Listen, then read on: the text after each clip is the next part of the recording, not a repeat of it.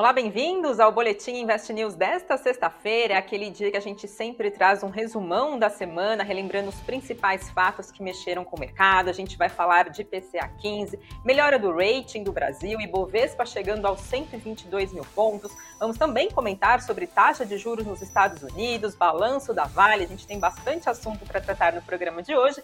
Eu sou Fabiana Ortega e quem vai me acompanhar aqui na transmissão desta sexta-feira é Apolo Duarte head de renda variável e sócio da AVG Capital. Apolo, boa noite, bem-vindo ao programa.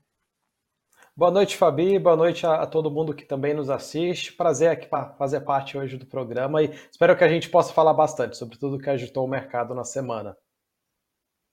Vamos lá, então, relembrando aqui os principais fatos dessa semana. Na terça-feira, a gente teve a divulgação do IPCA 15, o Índice de Preços ao Consumidor Amplo 15, considerado uma prévia da inflação oficial aqui do país, que teve um recuo de 0,07% no mês de julho, depois de uma variação positiva de 0,04% no mês de junho. Esse resultado agora do mês de julho foi o mais baixo desde o mês de setembro do ano de 2022, do ano passado, e foi uma queda mais intensa do que era esperado esperado pelo mercado. As expectativas era de uma deflação de 0,01% e veio 0,07%.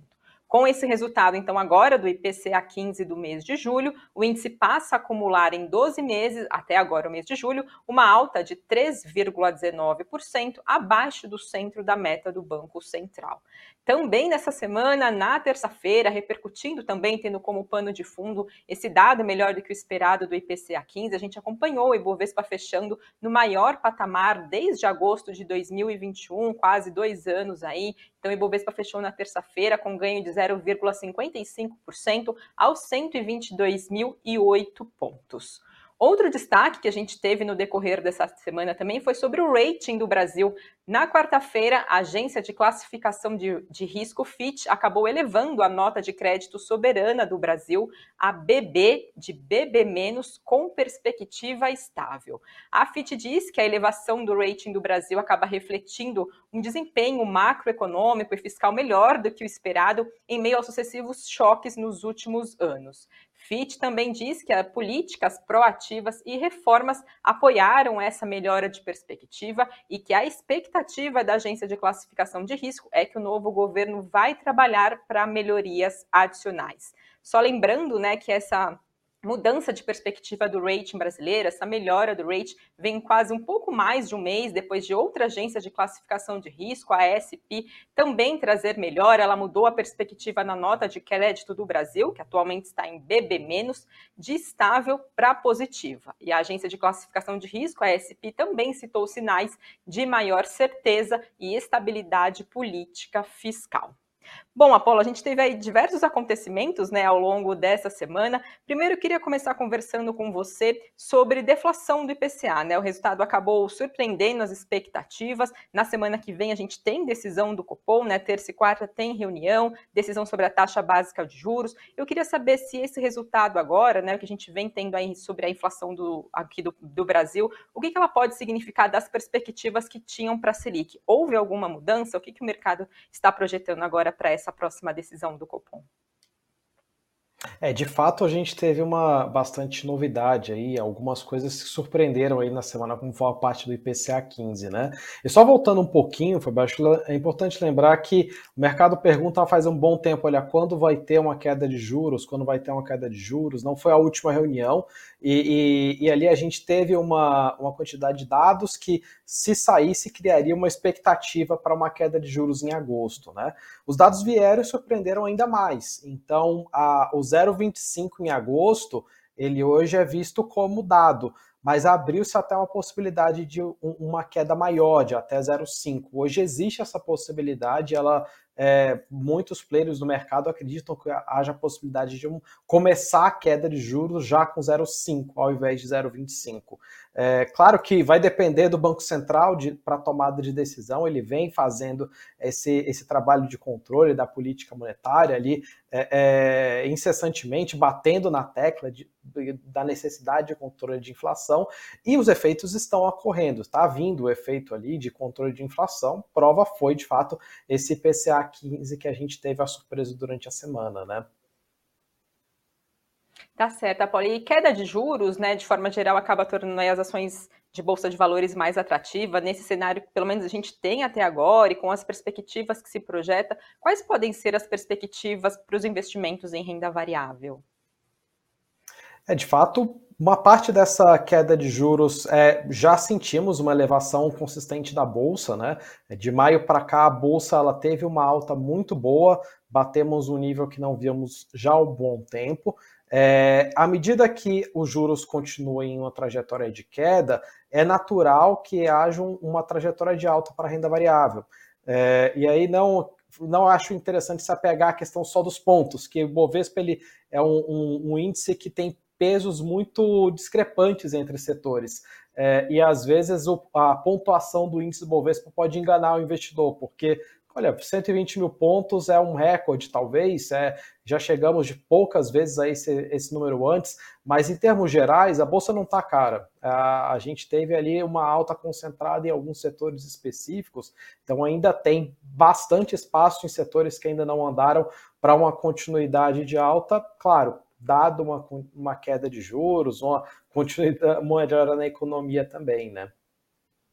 Uhum. E diante do cenário econômico que a gente tem, das projeções que a gente também vem acompanhando pelo próprio Boletim Focus, é, falando em específico de setores da Bolsa, né, nesse cenário que a gente tem de projeções, quais podem ser os setores que se destaquem aí, dentro, claro, os que fazem parte da Bolsa de Valores brasileira? É, a bolsa hoje do Brasil ela tem basicamente três blocos grandes, né? São as partes de commodities, os bancos e todas as outras empresas ali, consumo, energia, varejo, toda a gama de outros, de outros setores que a gente tem dentro do índice Bovespa, né? É, a parte de commodities deve ficar muito ligado a como ficar Estados Unidos, China, então não necessariamente ela vai andar é, conforme essa queda de juros. Pode até ser que ande, mas seriam outros fatores, né? Eu acho que vale uma atenção ali a, a, a setores como consumo, como bancos também, que podem se beneficiar de uma contínua melhora econômica se a gente começar a ter queda de juros, controle de inflação e, quem sabe, um crescimento de PIB mais forte aí para frente. Isso seria a cereja do bolo, vamos assim dizer, principalmente para todos esses outros setores que ainda não andaram e que dependem muito da economia no, no Brasil, né? Porque quando a gente pega exportadores, por exemplo, eles não necessariamente o Brasil vai bem, eles, é, eles iriam bem. Aí depende às vezes de como que está a demanda pelos produtos em outros países. Ah, agora acho que vale lembrar também de setores que são dependentes da economia doméstica, que esses não, não andaram muita coisa ainda, eles estão ainda em preços muito baixos relativamente falando, né? Claro que aí a gente depende dessa avaliação contínua também de cenário para ir é, verificando quando que as coisas estão mudando realmente, né? Então, a pergunta aqui do Fabinho Silva já respondido, né? Ele dizendo aqui se as ações do banco acabam é, largando na frente com queda de juros. Apolo, queria aproveitar também, na semana a gente teve aí o Ibovespa, né, chegando ao patamar dos 120 mil pontos, chegou até alcançar ali os 123 mil pontos, a gente viu o dólar também no menor patamar em 15 meses, essa melhora do rating do Brasil. Vale lembrar que agora no mês de agosto, né, voltam aí as discussões no Congresso sobre reforma tributária, arcabouço fiscal, então o que, que ficam de perspectivas para a Bolsa Brasileira, né, a gente vê, claro, os impactos no Ibovespa, você comentou que, claro, ele é um concentrado de alguns setores, né, mas o que a gente pode ter ter de perspectivas mediante ao que se traça, né, e o que pode acontecer das decisões que podem é, acontecer, no, encaminharem, né, no Congresso agora a partir do mês de agosto. É, só voltando um, um ponto nessa pergunta do, do Fabinho, assim, não é que queda de juros é, é necessariamente bom para bancos, mas o ciclo econômico melhorando como um todo, que inclui a queda de juros, é bom para bancos, né? E aí, indo para essa parte, olha para frente, o que podemos esperar? É, essa, essa melhora econômica deve destravar ali, talvez valor para muitas empresas que pagam muitos juros hoje, que devem ali ter um, um, melhoras de faturamento e pagar menos despesas também. Então a parte toda de consumo acho que é um, é um dos fatores, né? É, e da parte política em si, a gente tem o principal ali que se esperava para o ano, que era o arcabouço fiscal, já já passou, tem a reforma tributária que seria o segundo ponto. Passado ela, isso também pode destravar um, um, um bom valor ali para o Bovespa, à medida que isso aumenta a confiança do empresário, aumenta a confiança no Brasil também. Então acho que esse seria o, a grande pauta política para destravar o valor em bolsa no segundo semestre. É, mas vale lembrar que, assim, se não houverem problemas também gerados pela política, já ajuda bastante, né? Então, acho que é, é hoje a gente tem poucas, tem uma grande pauta ali que é a reforma tributária, que se aprovada, a, a melhora bastante a situação do Brasil como um todo, uh, mas muito importante, talvez tanto quanto, seria não haver novos problemas, né? É, e aí isso influi tanto no âmbito de micro, né, de cada empresa, como também ali do macro da parte regulatória, né? Tá certo. Aproveita e trago também aqui uma, uma pergunta do Rogério Santos, dizendo que quando começa a taxa de juros, os grandes investidores vão pular fora do Brasil. Não devemos esquecer do buraco que está aumentando nas contas do governo. Quais ficam as expectativas, então, né? Quais são as perspectivas do investidor estrangeiro mediante o cenário que se projeta aqui para a Bolsa Brasileira, o cenário econômico brasileiro?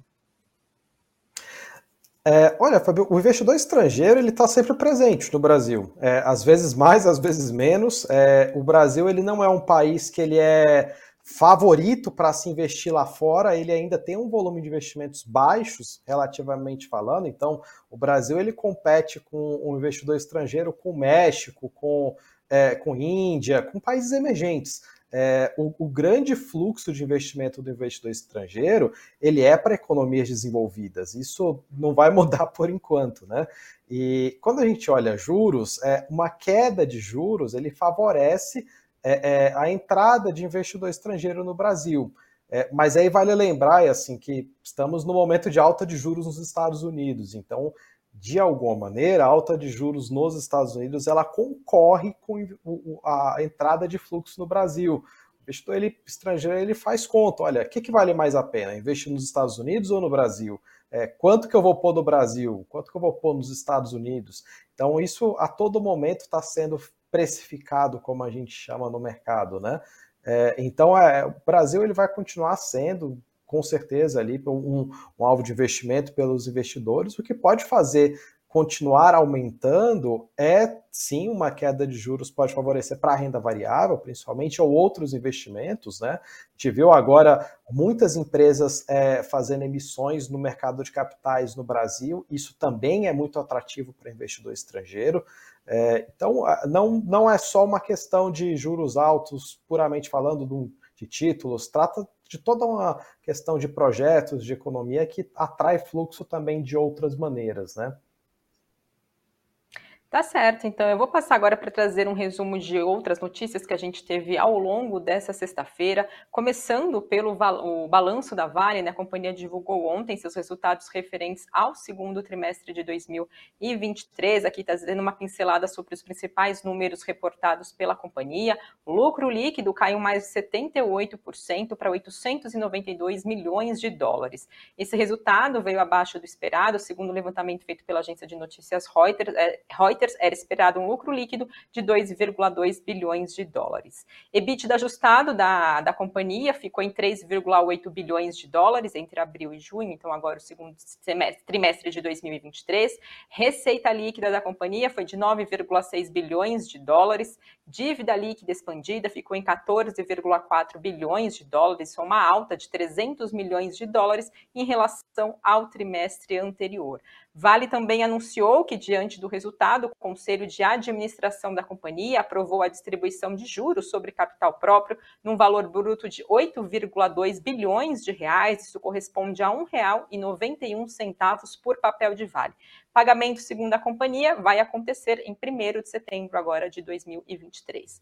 Papel de Vale hoje fechou em queda de 3,69%. Apolo, que avaliação geral o mercado fez desses números reportados pela Vale? Então, Fabi, a gente está num momento de pessimismo muito grande quanto à parte de mineração, principalmente, porque está ligado à China, né? Isso já não é de agora, o investidor ele vem é, ficando mais pessimista já há vários meses, né? Esperava-se uma grande retomada que não vem vindo, e, e com isso ali a, a, o preço do minério teve quedas grandes ali nos últimos meses, e estacionou, está meio de lado ali, vale entre 65 e 70 há uns dois meses ou três mais ou menos. É, o balanço em si, ele trouxe, apesar de ter vindo um pouco abaixo da expectativa, ele não trouxe grandes novidades. É, é algo que já era de esperado pelo investidor, mas acabou reforçando um pouco esse pessimismo que ele já estava vendo de não ver uma melhora consistente, principalmente na parte custa, vale que acabou tirando um pouco ali de, de, de ponto de outros, outras coisas boas que ela estava fazendo, né? É, isso, dado, enfim, esse momento de maior pessimismo, acho que acabou gerando uma queda maior do, do mercado hoje e uma, uma fuga dos investidores do papel, né?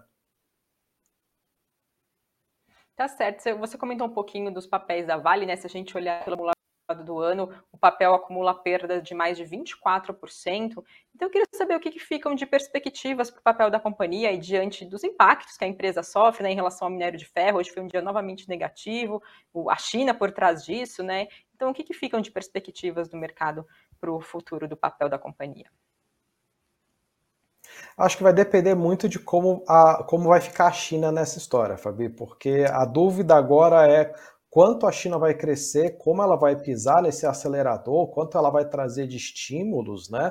É, e como esses estímulos iriam impactar para a parte de construção civil, para a parte siderúrgica, que é o principal cliente da Vale da China. Dependendo do que a gente tiver nesse semestre, é, podemos ter um horizonte muito positivo, porque parece que tem muita coisa ruim já precificada, o pessimismo já está é, de uma maneira muito instaurada ali no preço, principalmente das ações.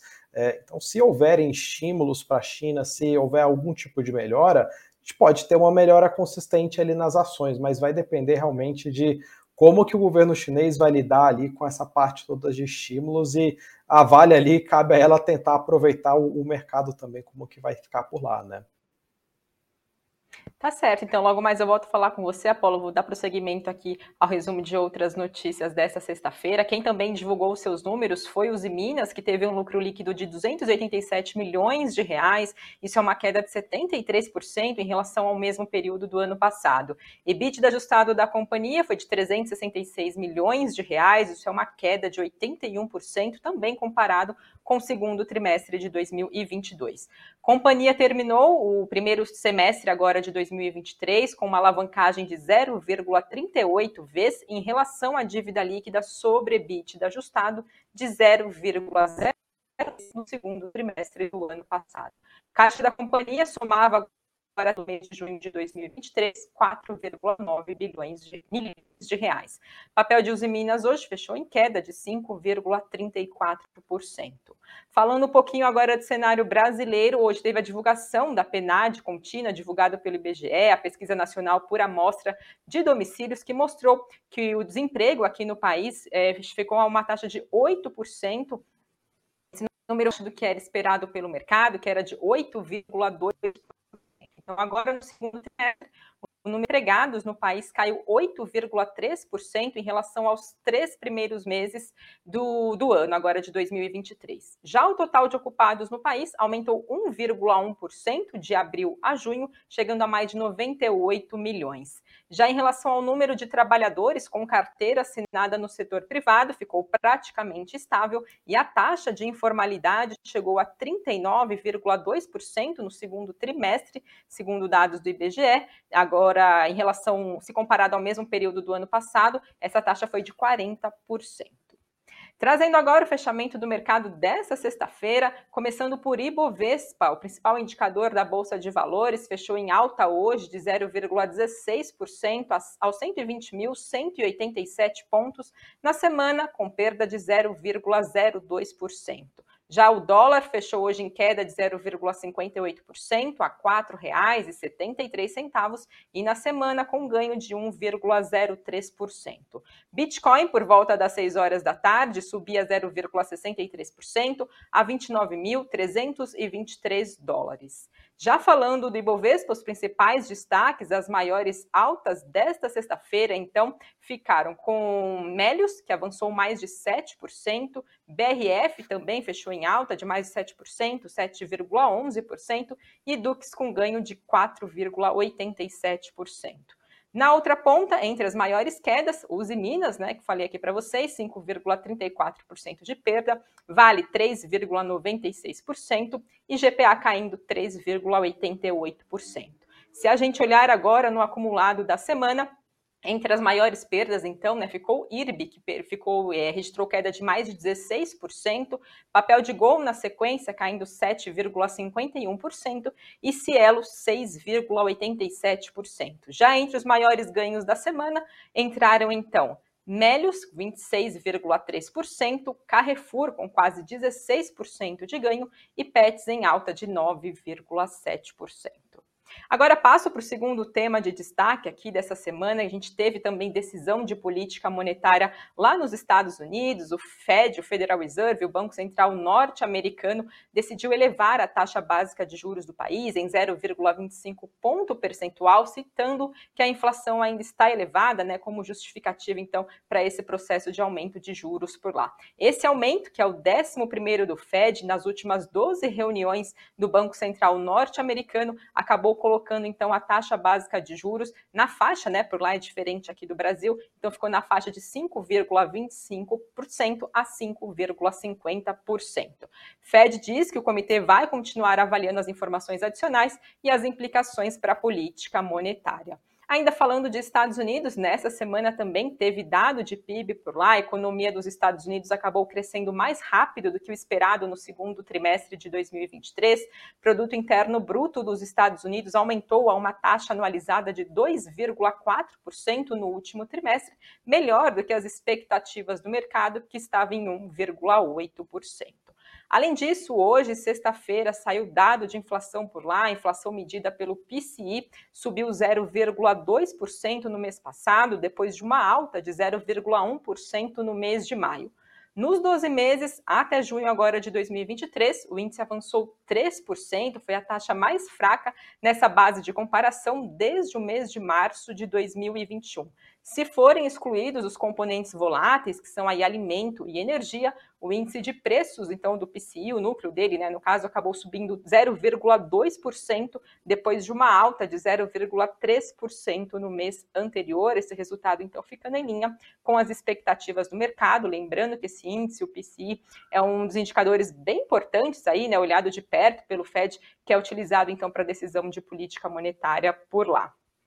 Bom, Apolo, diante desse passo que o Fed deu aí de elevação da taxa básica de juros por lá, o que, que ficam de perspectivas? O que, quais sinais a gente pode, eles deram, né? A gente pode esperar aí para as próximas reuniões e o rumo da taxa de juros norte-americana? É, acho que esse vai ser um dos grandes temas agora que a gente vai ter para o mês de agosto e realmente fica muito difícil ali pelas pistas por enquanto, né? É, tudo se comenta, olha, será que chegamos no topo dos juros ou será que pode ter mais um aumento ou será que vai ter uma pausa e um outro aumento? Tem, tem várias possibilidades ainda na mesa, na realidade, né? É, depois desse último aumento na conferência, o presidente do Fed ele foi, ele foi muito evasivo em, em dar pistas para o mercado do que, que é, seria decidido à frente. Foi basicamente, olha, depende do que vier de números, depende do que vier de dados, né? É, e, e, até então eles estão é, muito é, é, muito é, é, direcionados ali, muito certinhos, cumprindo o que, o que falam nesse sentido. Né? É, essa semana, de fato, os dados em si sugerem cada vez mais que a gente está longe daquela possibilidade de recessão nos Estados Unidos, que é o que se temia mais, né? É, cada vez mais a gente vê que, olha, a maioria das casas está tirando essa possibilidade ou deixando uma chance muito pequena de uma recessão, porque a economia continua crescendo, eles estão conseguindo diminuir a inflação, é, e de uma maneira que não está abalando tanto o, o, mercado também de trabalho, né? É, é então é, é, muito difícil saber se chegamos no topo, mas com certeza a, o que dá para dizer disso tudo é que as chances de uma recessão elas estão cada vez menores, se não dizer praticamente nulas até o momento, né? E dependendo do que tiver de dados, vai ser mais fácil de ir tateando quando que vai ser a posição do Fed, se ele vai aumentar mais, se chegamos no topo ou não, mas o importante é também cumprir com esse papel de é, é, fazer um pouso suave, né? Que é a melhor dos cenários possíveis até o momento, né? Uhum. E Apolo, quem investe em ativos dos Estados Unidos, né, seja enfim diretamente aqui no Brasil ou diretamente por lá mesmo, né, quais devem ser os pontos de atenção aí falando de renda variável, né? Claro, acho que o principal ponto de atenção, Fabi, é a questão da inteligência artificial. É, é, a gente pega o, o, o S&P, principalmente, as maiores altas é, estão ligadas a um boom que houve de inteligência artificial.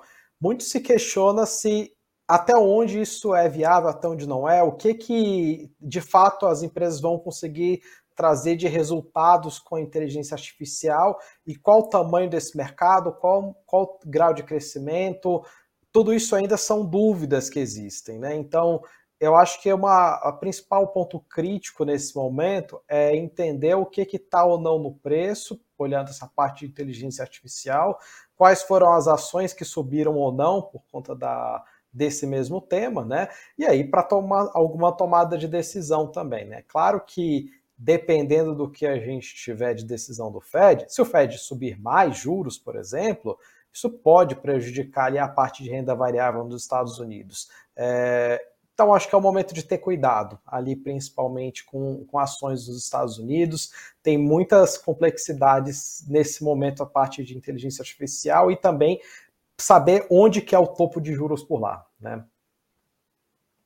Tá certo. Então, mais um assunto a acompanhar de perto, né? Taxa de juros no Brasil, nos Estados Unidos. Lembrando que na semana que vem, como a gente já comentou, tem decisão do Copom. Até o Marcos está falando aqui que na semana que vem tem mais fortes emoções, haja coração. Pois é, a gente vai atualizando vocês de todas as novidades que vão acontecendo aqui no noticiário. Claro, no boletim Invest News 6 e meia da tarde, mais no investnews.com.br. A gente está lá atualizando vocês também de todos os acontecimentos do dia. Aproveitem para acompanhar a gente e deixe seu like aqui no conteúdo se vocês gostaram do programa de hoje e quero agradecer mais uma vez, Apolo, pela sua participação e análises aqui para a gente. Obrigada.